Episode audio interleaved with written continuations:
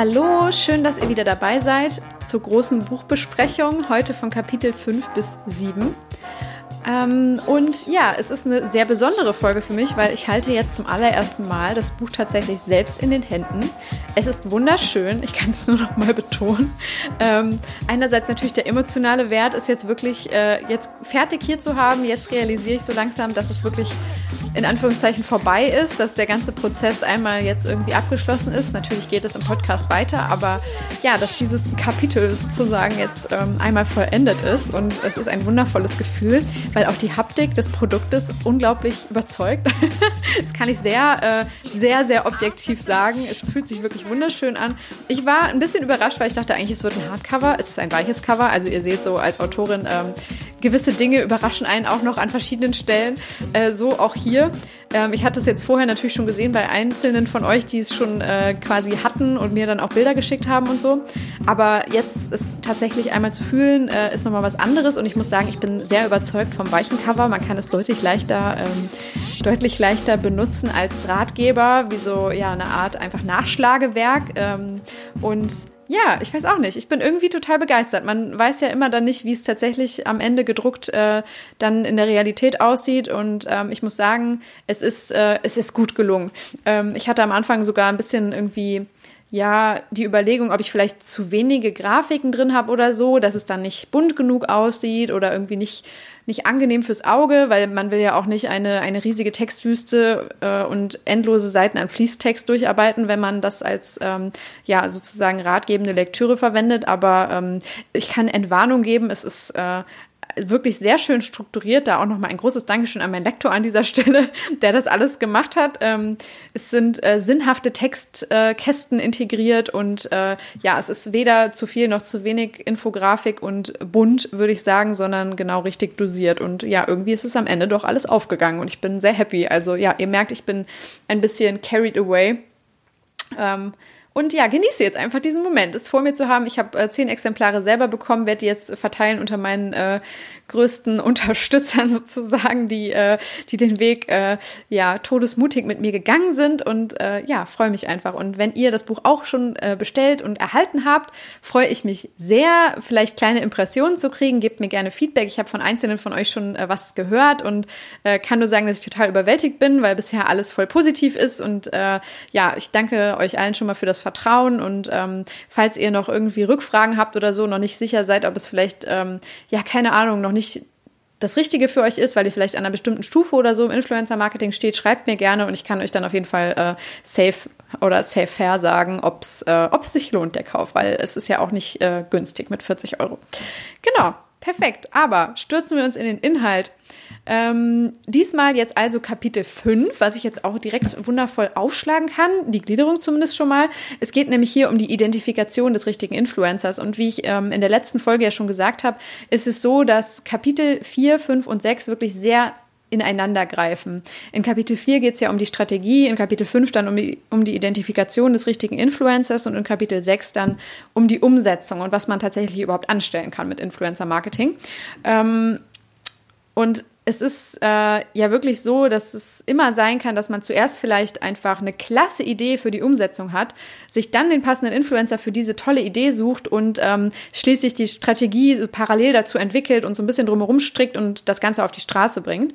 Ähm, ich als Strategin habe jetzt einfach mal äh, ganz natural ähm, eine fundierte Strategie, ähm, die auf die Unternehmens- und Marketingziele einzahlt, als Unterbau vorausgesetzt sozusagen und gehe dann jetzt im nächsten Schritt eben zu Kapitel 5, um das wir uns jetzt kümmern, ähm, quasi um die Frage, ja, wer ist denn dann der Richtige für dich? Und ich habe in meinem Webinar, ähm, das weiß ich noch, damals so ein sehr, äh, ja, ich sag mal, plakatives Slide gehabt, wo wirklich drauf stand, alles steht und fällt mit der Auswahl des richtigen Influencers.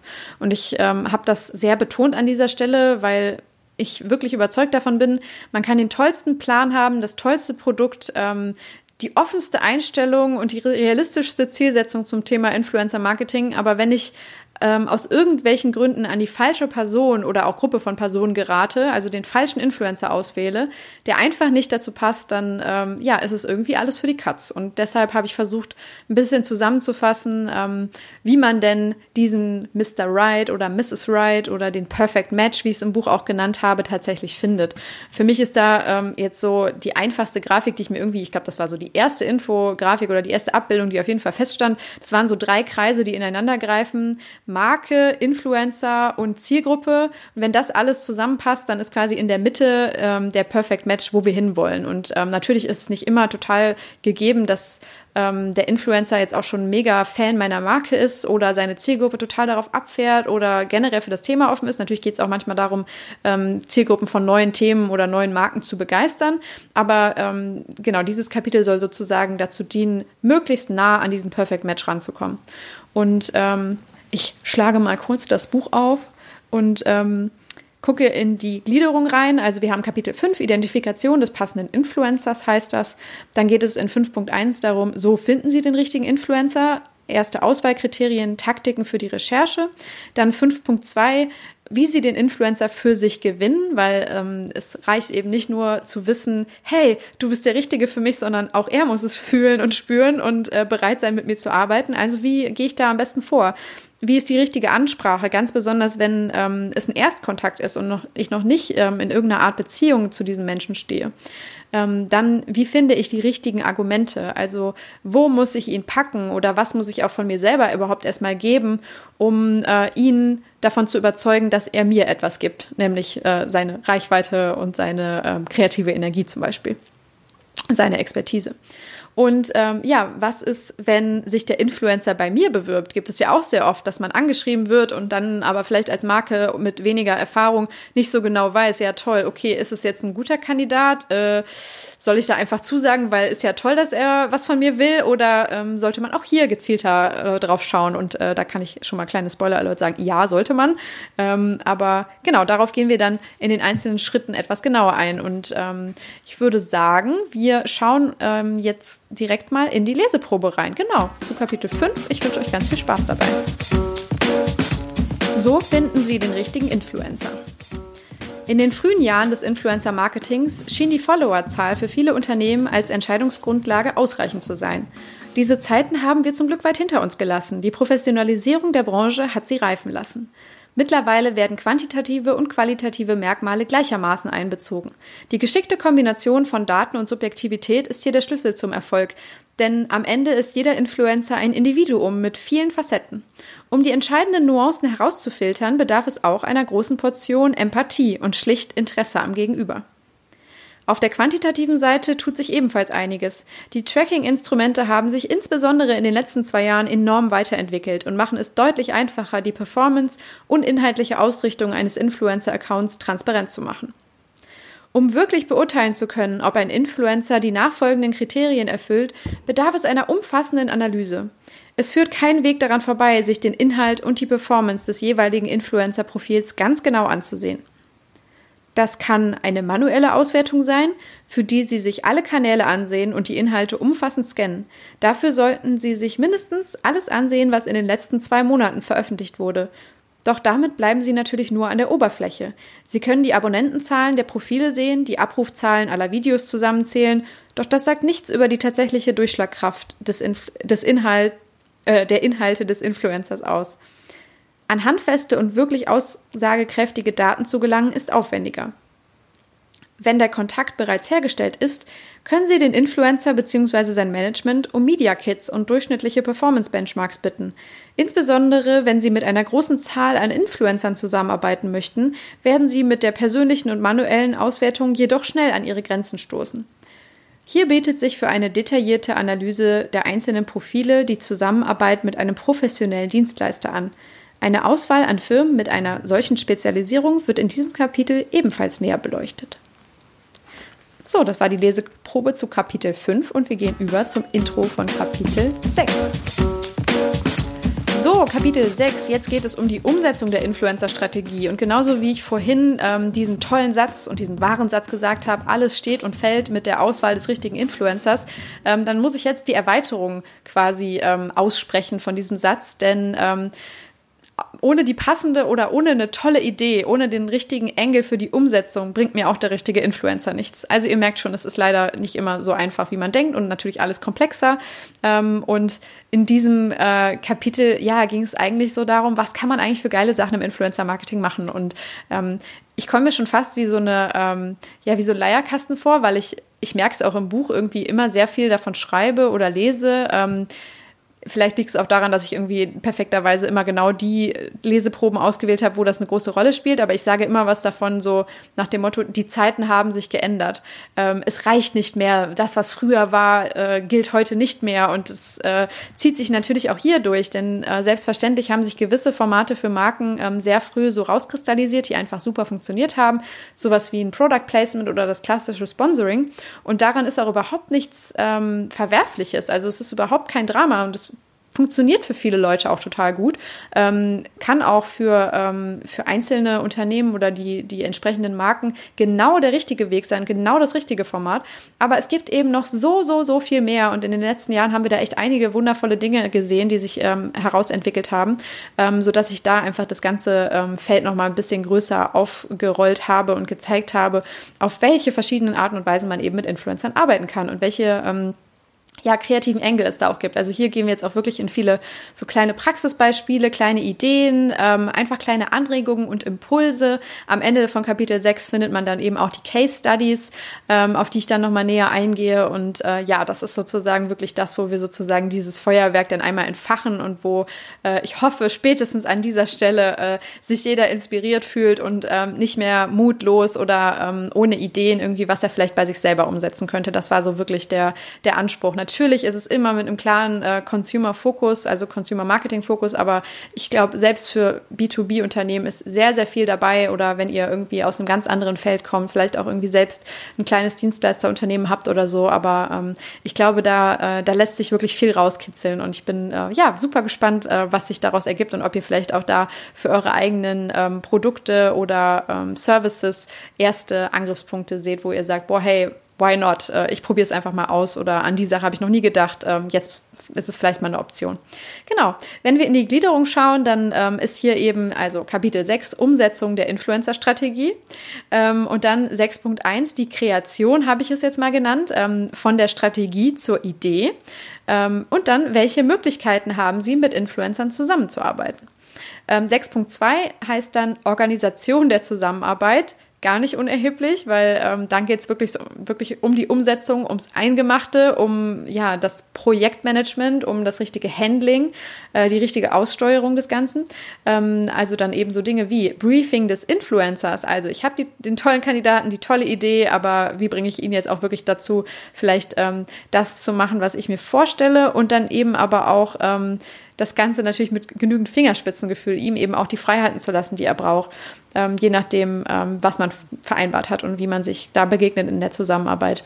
Mhm. Dann Influencer-Marketing und Recht, ein sehr, sehr relevantes Feld, was mich auch äh, viel Zuarbeit und Nerven gekostet hat. Ihr müsst dazu wissen, dass mein äh, Freund Jurist ist und äh, er mir hier auf jeden Fall mit Rat und Tat sehr intensiv zur Seite gestanden hat.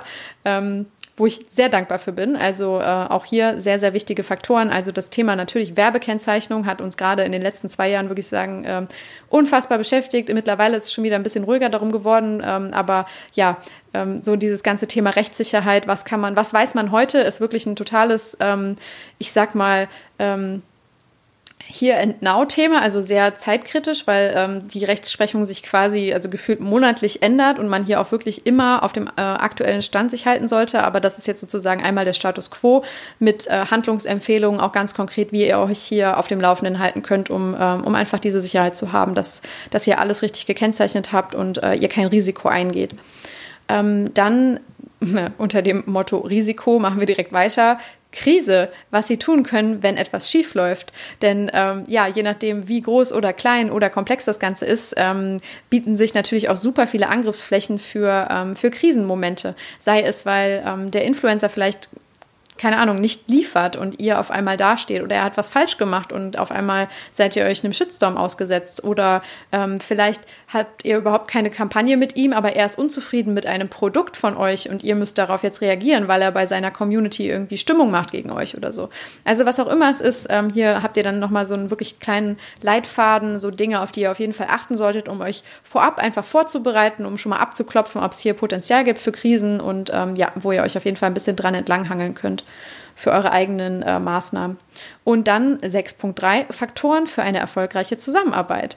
Ähm, und da habe ich jetzt so sechs Gebote für eine erfolgreiche Zusammenarbeit mit Influencern mal formuliert, ähm, die ich persönlich sehr wichtig finde, die einfach so ein bisschen runtergedampft. Natürlich ist es noch viel mehr als sechs, aber einfach mal so ein bisschen zusammenfassen, ähm, ja, was, äh, was denn wichtig ist bei der Zusammenarbeit zu beachten. Einfach so ein bisschen wie so eine kleine Fibel, an die man sich vielleicht halten kann. Dann Tipps für den langfristigen Beziehungsaufbau, denn natürlich ist das nochmal eine Ecke komplizierter. Ähm, so, ich sag mal, diese standardisierten Kampagnen durchzufahren. Ähm, da sind alle recht geübt drin. Aber wirklich eine Bindung zu einem Menschen aufzubauen, das ist ja äh, auch im realen Leben, wenn ich es mal so nennen will, abseits des Berufs, äh, gar nicht mal so einfach. Und da gibt es einfach gewisse Stellschrauben und äh, ja, Dinge, die man da drehen sollte, gerade wenn es eben in so einem Kontext ist, wo ja, ich sag mal, der menschliche Faktor sehr eng mit ähm, Business-Zielen da verwoben ist. Und ähm, ja, da habe ich äh, einfach mal ein bisschen zusammengeschrieben, worauf ihr da achten könnt. Und am Ende dann eben die Praxisbeispiele aus verschiedenen Branchen. Und da habe ich ähm, ja wirklich mit äh, drei tollen äh, Partnern hier gearbeitet, die mir ihre Cases freundlicherweise auch mit der Genehmigung der Kunden zur Verfügung gestellt haben. Das ist einmal Lucky Sherman und ihr Case von ähm, den Volksbanken Raiffeisenbanken zur App Quit oder zur Anwendung Quit. Dann ähm, die deutsche Flugsicherung. Ähm, der Case wurde mir von Social Match freundlicherweise zur Verfügung gestellt. Großes Dankeschön dafür nochmal. Und ähm, der dritte ist dann eine Kooperation ähm, von Durex mit zwei Influencern, die mir von Mediakraft zur Verfügung gestellt wurde. Also ja, wirklich, äh, wirklich tolle Sachen dabei und ich bin sehr happy, dass ich das drin habe, ähm, weil es auch nicht selbstverständlich ist, dass die ähm, Agenturen und die Kunden das ähm, ja so einem Projekt zuliefern und ähm, das hat mich wirklich sehr gefreut. Aber es sind auch noch andere dabei. Ähm, das Tolle ist ja, dass man, ähm, um nochmal zum Thema äh, des Buches zu kommen, Medienbruch, ähm, dass man so eine Erweiterung in dem Buch hat, wo man äh, die Haufe-App quasi aufrufen kann. Das heißt, man scannt einfach nur ein Visual ab, wo die App direkt äh, einzelne Dokumente hinterlegt hat. Und in dem Fall habe ich da einzelne Links hinterlegt, die euch direkt dann zu verschiedensten anderen Cases noch führen. Zum Beispiel von About You, zum Beispiel von oh, jetzt weiß ich es gerade gar nicht, was noch dabei war. Ich glaube ähm, auch von, vom Hamburger Abendblatt zum Beispiel. Also unterschiedlichste Bereiche, ähm, die ihr mit drin habt, die euch auch einfach nochmal so ein bisschen so eine Horizonterweiterung geben. Ähm, und äh, ja, euch da ein bisschen stöbern lassen sozusagen. Also es mangelt nicht an Praxisimpulsen und äh, konkreten Beispielen, wie es andere gemacht haben, als ja, vielleicht kleine äh, Motivation für euch selbst. Genau, und jetzt äh, habe ich unfassbar viel gesagt zu Kapitel 6 und freue mich jetzt einfach in die Leseprobe abzugeben. Also, have fun! So, das ist jetzt die Leseprobe zu Kapitel 6 und ähm, ich beschäftige mich ja in Kapitel 6 eben mit auch dem Thema Umsetzung. Was kann man eigentlich alles mit Influencern machen und was vielleicht auch abseits der bereits ausgetretenen Wege. Und da gehe ich halt sehr tief rein und ich, plakativ oder beispielhaft dafür werde ich mich jetzt mal um das Thema Influencer und Events kümmern, weil man hat vielleicht so äh, gerade jetzt, okay, ich, die aus der Branche kommt, ähm, immer das klassische Blogger-Event vor Augen und das ist auch ein wirklich tolles ähm, ja, ich sag's mal, nicht Medium, ein toller Kanal, aber eine tolle Gelegenheit, um ähm, Influencer einzubinden und sie näher an meine Marke und mein Produkt heranzuführen. Aber es gibt eben auch noch ganz viele andere Ideen und ähm, genau, einfach dieses weite Feld der äh, Influencer-Events einmal aufge, ähm, aufgestoßen habe ich dann eben in diesem ähm, Abschnitt. Route 3, Event. Mit einem Unternehmensevent können Sie den Influencer auch im analogen Raum mit Ihrer Marke in Kontakt bringen. Dabei gibt es verschiedene Möglichkeiten mit unterschiedlichen Zielsetzungen. Vielleicht wollen Sie, dass der Influencer einen Anlass findet, seiner Community vom Erlebten vor Ort zu berichten. Vielleicht lässt sich Ihr Produkt nur vollends verstehen und erleben, wenn es in einem bestimmten Rahmen geschieht, den Sie bieten. Oder aber Sie wollen dem Influencer einfach Eindrücke vermitteln und einen Blick hinter die Kulissen gewähren, um Ihre Partnerschaft weiter zu festigen. Veranstaltung oder Reise. Sie können durch besondere Ereignisse einen Raum für Erlebnisse schaffen. Hier sind wir im Grunde beim Einmaleins des Eventmanagements angelangt. Durch die Auswahl der Location, der Dekoration, der Aktivitäten und der Verpflegung haben Sie unendliche Möglichkeiten zu zeigen, welchen Stil und welche Haltung Ihre Marke verkörpert. Hier einige Optionen, die von Unternehmen im Influencer-Marketing gerne genutzt werden. Gemeinsames Essen. Laden Sie eine Gruppe von relevanten Influencern doch einfach zu einem gemeinsamen Abendessen oder zum Brunch ein. So haben Sie Gelegenheit, alle an einen Tisch zu bringen, einen Raum für gemeinsame Gespräche zu eröffnen und zum Beispiel über Updates aus Ihrem Unternehmen zu informieren. Influencer-Event, auch Blogger-Event genannt. Dies ist eine ausgedehnte Veranstaltung, die sich oft über einen oder mehrere Tage erstreckt. Auch hier bringen Sie viele Influencer zusammen und verbringen gemeinsam Zeit mit ihnen. An diesem Ort ist es umso wichtiger, sich Gedanken über die Aktivitäten vor Ort zu machen. Wie bei jeder guten Party soll es schließlich nicht langweilig werden. Denkbar sind zum Beispiel spannende Vorträge von Mitarbeitern oder relevanten Experten, gemeinsame Workshops oder Ausflüge. Hier lassen sich Markenerlebnis und Wissensvermittlung besonders gut verbinden. Beispiel der Online-Händler, der Online-Blumenhändler Blumon veranstaltet regelmäßige Workshops mit Influencern. Sie lernen dort von professionellen Floristen, wie man Blumen richtig arrangiert und pflegt. Das Besondere daran, die Workshops werden auch für interessierte Nicht-Influencer angeboten.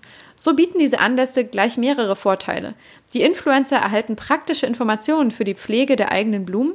Die Events bieten Gelegenheit, tollen Content zu kreieren, der die Marke Blumon bekannter macht. Und die Zielgruppe wird durch die Influencer nicht nur über den Blumenservice, sondern auch über die Workshop-Angebote aufgeklärt. Reise. Wir kennen das alle. Oft lernt man sich erst richtig gut kennen, wenn man zusammen verreist. Natürlich ist diese Variante besonders in der Reiseindustrie sehr beliebt. Hier werden in der Regel Reiseinfluencer eingeladen, damit sie Zeit in einem bestimmten Hotel oder im Land selbst verbringen. Gerade in Ländern, in denen Tourismus eine große wirtschaftliche Bedeutung hat, wird diese Form des Influencer-Marketings sogar von staatlicher Seite unterstützt. Der plötzliche Hype um Reiseziele wie Thailand oder Indonesien wurde auch dadurch befeuert. Doch auch für andere Branchen kann es sich anbieten, Influencer an einen bestimmten Ort einzuladen und die Zeit zu nutzen, um in die gemeinsame Beziehung zu investieren. Es ist davon auszugehen, dass eine Reise bei den entsprechenden Teilnehmern besonders im Gedächtnis bleibt. Doch selbstverständlich gibt es Influencer, die so regelmäßig durch die Welt geflogen werden, dass auch hier die Überraschungseffekte mittlerweile ausbleiben. Sie sollten sich also ganz genau überlegen, welchen Mehrwert eine Reise tatsächlich bietet und ob sie die Investition wert ist. Beispiel Revolve, ein Onlineshop für Mode, zeigte in den letzten Jahren sehr eindrucksvoll, welche Ausmaße die Kreation von Erlebnissen für Influencer annehmen kann. Unter dem Motto Revolve Around the World lädt das Unternehmen seine Top-Markenbotschafter regelmäßig zu mehrtägigen Events und Reisen an visuell beeindruckenden Orten ein. Mal ist es eine Villa in den Hamptons, mal eine Reise durch Japan. Berühmt ist auch die Revolve Party im Rahmen des Coachella Festivals in Kalifornien. Hier trifft sich das Who's Who der Fashion-Influencer-Szene. Was hat die Marke davon? Sie stellen den Influencern die neue Kollektion zur Verfügung und aufmerksamkeitsstarke, markenkonforme Settings gleich dazu. Die Influencer können beides unmittelbar für die Content-Kreation nutzen, die Outfits in Szene setzen und ihre Fans die beeindruckenden Events hautnah miterleben lassen. Werksführung. Gerade wenn Sie nicht die Möglichkeit haben, ein großes Event zu finanzieren, bietet es sich an, Influencer einfach zu sich ins Unternehmen einzuladen. So können Sie ihnen anschaulich zeigen, wie die Produkte und Services entstehen und welche Unternehmenskultur Ihre Marke prägt. Erlebniswelt. Besonders in den USA erfreuen sich sogenannte Pop-up-Museen immer größerer Beliebtheit und auch in Deutschland feierte das Super Candy Museum in Köln große Erfolge. Hier werden ganze Welten erschaffen, die auf den ersten Blick nur einen Zweck verfolgen, außergewöhnliche Kulissen für Instagram zu bieten. Sie orientieren sich sehr eng an beliebten Farben, Formen und Einrichtungsstilen der Zielgruppe und erschaffen Räumlichkeiten, in denen die Besucher eigene Shootings durchführen können. Hier werden also in erster Linie nicht die großen Influencer, sondern die Mikros und Nanos angesprochen, die so vergleichbar günstig und schnell an viele Locations gelangen, um visuell starke Bilder für den eigenen Kanal zu produzieren. Sie nehmen diese Gelegenheit in der Regel sehr positiv an und kreieren viel Konversation rund um das jeweilige Museum. Für Marken bietet sich die Option, eigene Pop-up-Örtlichkeiten äh, zu kreieren oder sich als Partner anzubieten und etwa einen Rahmen im Museum, äh, einen Bereich im Museum zu gestalten. Das Super Candy Museum arbeitete beispielsweise mit Haribo und Fujifilm zusammen. So, das war die Leseprobe zu Kapitel 6 und jetzt gehen wir über zum Intro von Kapitel 7. Viel Spaß! So, jetzt geht es um Kapitel 7 und das ist ähm, ja so ein bisschen äh, eigentlich das große Finale und mit einer der wichtigsten Schritte von allem. Es ist Evaluation und Nachbereitung. Und vor allem die Evaluation ist hier eben so wirklich total im Fokus. Und ähm, war mir auch sehr, sehr wichtig. Das haben wir ja im Endeffekt in Kapitel 3 schon angesprochen. Ähm, es ist auch ein bisschen eine Klammer. Also ihr wisst ja, der, der Ratgeber oder dieser wirkliche Leitfaden, dieses Step-by-Step Influencer-Marketing einmal durchspielen, beginnt ja quasi in Kapitel 3 mit ähm, dem Blick nach innen und meiner eigenen Zielsetzung und auch schon mal der Auseinandersetzung mit den passenden KPIs. Ähm, und hier schließt sich dann sozusagen die Klammer. Hier geht es dann darum, ähm, am Ende zu messen und zu prüfen, ob ich alles richtig gemacht habe, in Anführungszeichen, ob das, was äh, ich mir vorgenommen habe, wirklich aufgegangen ist, ob es auf meine Ziele eingezahlt hat. Und ähm, ich muss das wirklich nochmal betonen. Ähm, ich habe das Gefühl, also, oder ich fange noch mal ein bisschen anders an. Ähm, es ist so, dass ich in meinem Buch ja auf jeden Fall für das Thema Influencer Marketing werbe. Ich bin natürlich sehr, ähm, ja, ich sag mal, objektiv an das ganze Thema rangegangen, aber natürlich äh, bin ich ein Marketer, ich bin ein Social Media Experte und ich sehe einfach das riesige Potenzial, das für sehr, sehr, sehr, sehr viele, ich würde sagen, äh, wahrscheinlich 99 Prozent ähm, aller Marken im Influencer Marketing steckt. Und ich möchte im Endeffekt mit diesem Buch dazu aufrufen, sich damit auseinanderzusetzen und wirklich für sich festzustellen, wo kann es mir helfen. Es ist nicht das Heilmittel und auch sicher nicht die einzige Lösung, aber es ist einfach eine super, super Maßnahme, um ähm, mich im Marketing zu unterstützen, wenn ich ein Marketer bin oder ein Entscheider in diesem Feld. Und ich verstehe, dass es manchmal schwer ist, sich auf neue Disziplinen einzulassen. Und das Influencer-Marketing ist für viele noch etwas Neues. Ähm, vielleicht hat man eben auch schon erste schlechte Erfahrungen damit gemacht und, äh, und ist jetzt ein bisschen am Hadern. Ähm, und im Endeffekt finde ich, ist es auch unsere Aufgabe als, äh, als Influencer-Marketing-Disziplin oder Leute, die das Ganze unterstützen und vorantreiben wollen, einerseits natürlich aufzuklären und zu sagen, hey, es ist so cool, es gibt so viele Optionen, das habe ich ja gerade in Kapitel 6 schon gezeigt, so viele Arten und Weisen, wie, wie man mit Influencern arbeiten kann und so viele tolle äh, Technologien und äh, Dienstleister, die mir helfen, den richtigen zu finden und so weiter. Es gibt tolle Strategien, also das, das ganze Feld, das ganze OP-Besteck sozusagen liegt hier und ihr müsst einfach nur noch loslegen. Aber am Ende müssen wir natürlich auch zeigen, dass es wirkt. Denn äh, wenn ein Marketer sich dazu entscheidet, das zu machen und Geld auf dieses Projekt zu shiften und äh, Ressourcen und Manpower, dann muss er auch sehen, dass es sich rechnet. Und hier kommen wir sozusagen äh, jetzt, ich sag mal so ein bisschen zu den harten Fakten einerseits, aber auch zu den weicheren Faktoren, die mir schon zeigen können, ob es was bringt. Und mit denen setzen wir uns jetzt hier eben sehr intensiv auseinander. Und ähm, ich möchte genau das einerseits für unsere Branche vielleicht nochmal festhalten, dass wir ähm, ja da wirklich darauf achten, dass wir ähm, das auch ein bisschen wertschätzen oder nochmal äh, ja wirklich respektieren, dass dass, es, dass die Wirkung nachgewiesen werden muss und wir jetzt nicht einfach alle ähm, fröhlich lächelnd hier reinlaufen können und sagen, ach ja, es ist ja ähm, Hauptsache, es tut was für die Marke, aber am Ende überhaupt nicht messen oder nachweisen können, dass es auch tatsächlich äh, der Marke entweder was gebracht hat oder an Ansätzen auf das Produkt oder den Verkauf ähm, oder die Conversion insgesamt irgendwie abgezählt hat. Ähm, genau.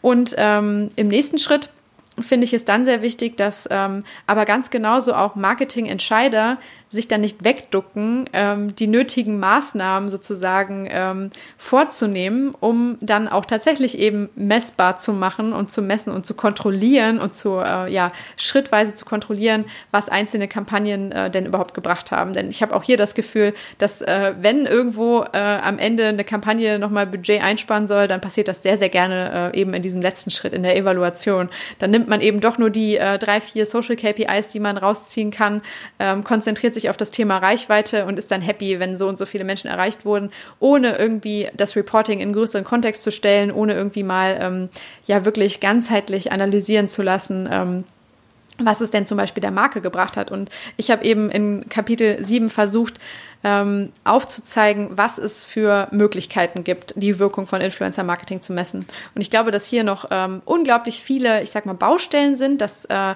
die Branche selber, glaube ich, noch äh, sich sehr, sehr krass weiterentwickeln wird in den nächsten Jahren, um das noch umfassender zu machen, dass es natürlich auch immer daran liegt, mit welchen Partnern und Tools ich zusammenarbeite, die mir vielleicht nochmal ganz andere Metriken und Zahlen geben können. Also es ist jetzt quasi ähm, wahrscheinlich auch nicht komplett vollständig, diese KPI-Matrix zum Beispiel, die ich hier einmal aufmache und die verschiedenen Kennzahlen, die ich, äh, die ich reingebe.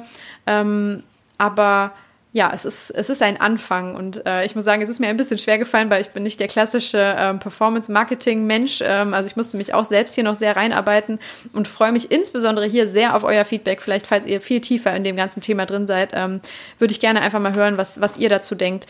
Ähm, ich habe das Gefühl, dass ich gerade hier so ein bisschen jetzt mittlerweile im Influencer-Marketing auch die Spreu vom Weizen trennt oder auch, ich will es gar nicht so sagen, vielleicht eher nochmal ähm, die Schere etwas öffnet zwischen den unerfahreneren und den viel erfahreneren Unternehmen, die ähm, einfach schon ein komplettes, äh, ja, ich sag mal, eine komplette Matrix, ein komplettes System für sich aufgebaut haben, ganz genau wissen, welche, äh, wann sie im grünen Bereich sind, wann es kritisch wird mit den äh, Performance-Zahlen und auch schon teilweise so einen Schritt ähm, sogar in diese weicheren Faktoren reingehen und vielleicht auch dann mal ähm, nicht äh, komplett auf den Verkauf abzielen, sondern auch schon messen, hey, er hat aber immerhin oder die, die Community oder einzelne Follower haben immerhin auf den Link geklickt und schon mal mal Produkte in den Warenkorb gelegt. Damit können wir auch schon arbeiten und äh, die das Ganze wirklich noch viel holistischer angehen. Und äh, ja, ich sag mal, auf der anderen Seite der Schere, da wird dann immer noch gerne auf äh, die Reichweite geschaut, ohne zwischen Netto und Brutto zu unterscheiden und ähm, ja, das dann irgendwie als besonders erfolgreich oder so äh, genommen, was auch ähm, in einzelnen Bereichen absolut valide ist und absolut funktioniert, aber ähm, ja, was manchmal vielleicht nicht wirklich aussagekräftig ist und wenn dann am Ende doch jemand fragt, okay, und was bringt es dir jetzt, dass du so und so viele Menschen erreicht hast? Was hat es in denen ausgelöst? Haben die dann das Produkt gekauft? Was denken sie jetzt über ihre Marke? Dann ist da eben eine lange Pause und ich weiß nicht genau, was ich antworten soll, wenn, wenn das meine einzige Metrik ist, auf die ich schaue.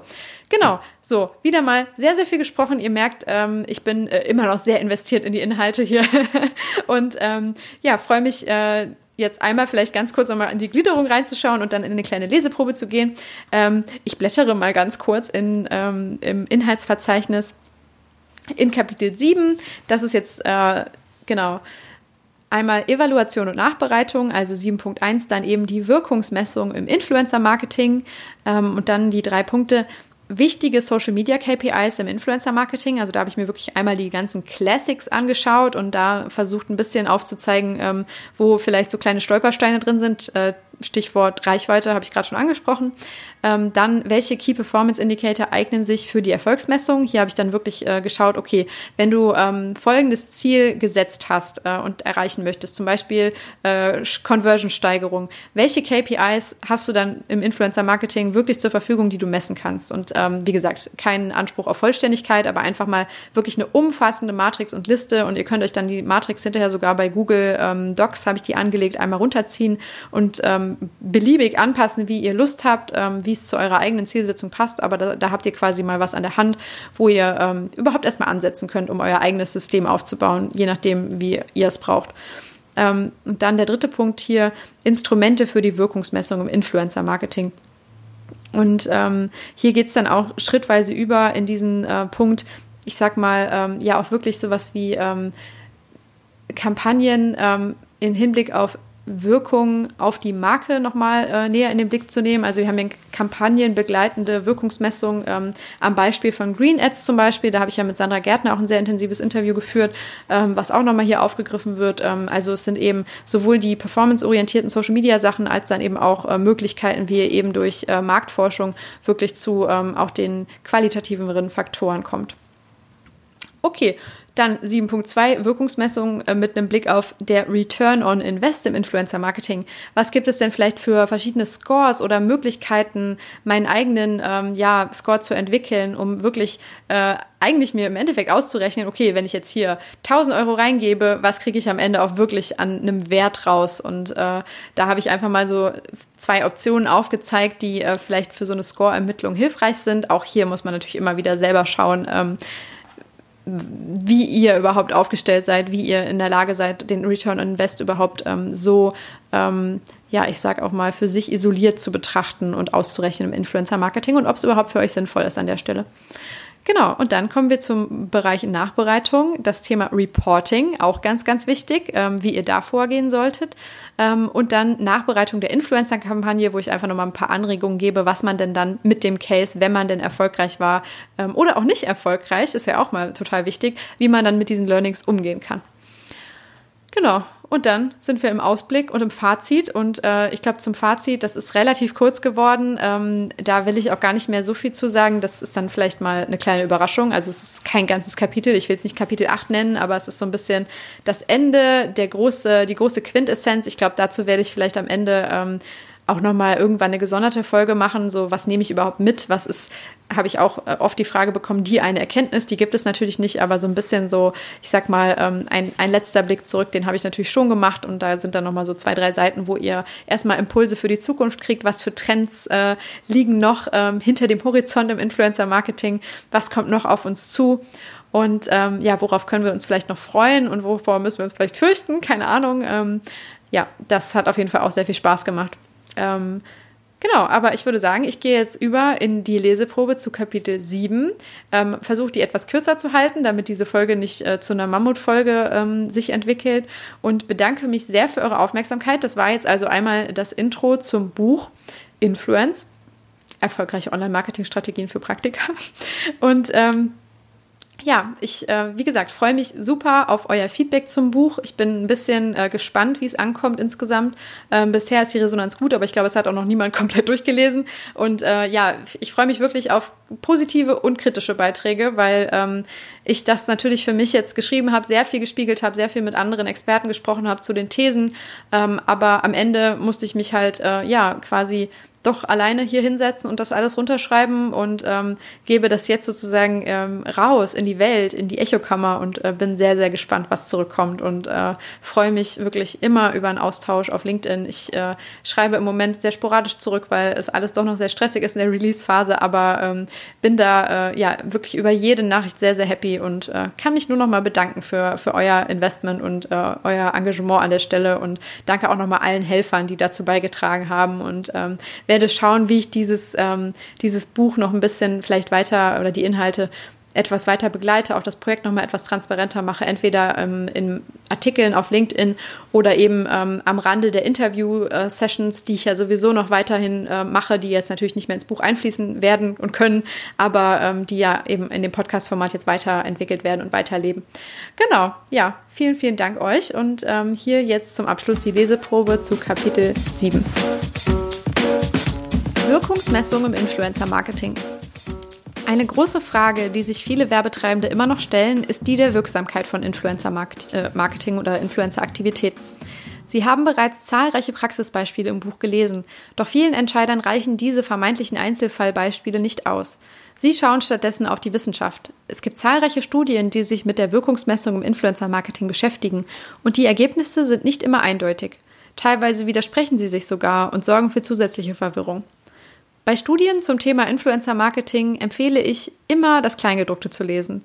Achten Sie darauf, dass Sie bei der Frage der Wirksamkeit nur Studien vertrauen, die tatsächlich die Follower eines Influencers befragen und nicht die Internetnutzer oder Menschen, die Influencern folgen. Die Wirkkraft der Influencer basiert auf der intensiven Beziehung zu ihren Followern. Folglich können nur diese valide Auskunft darüber geben, wie effektiv ein Influencer sie aktivieren kann. Bedenken Sie zudem, dass bei qualitativen Studien immer Menschen befragt werden und wir alle dazu neigen, uns als weniger beeinflussbar einzuschätzen, als wir es tatsächlich sind. Ein positives Beispiel möchte ich hier jedoch hervorheben.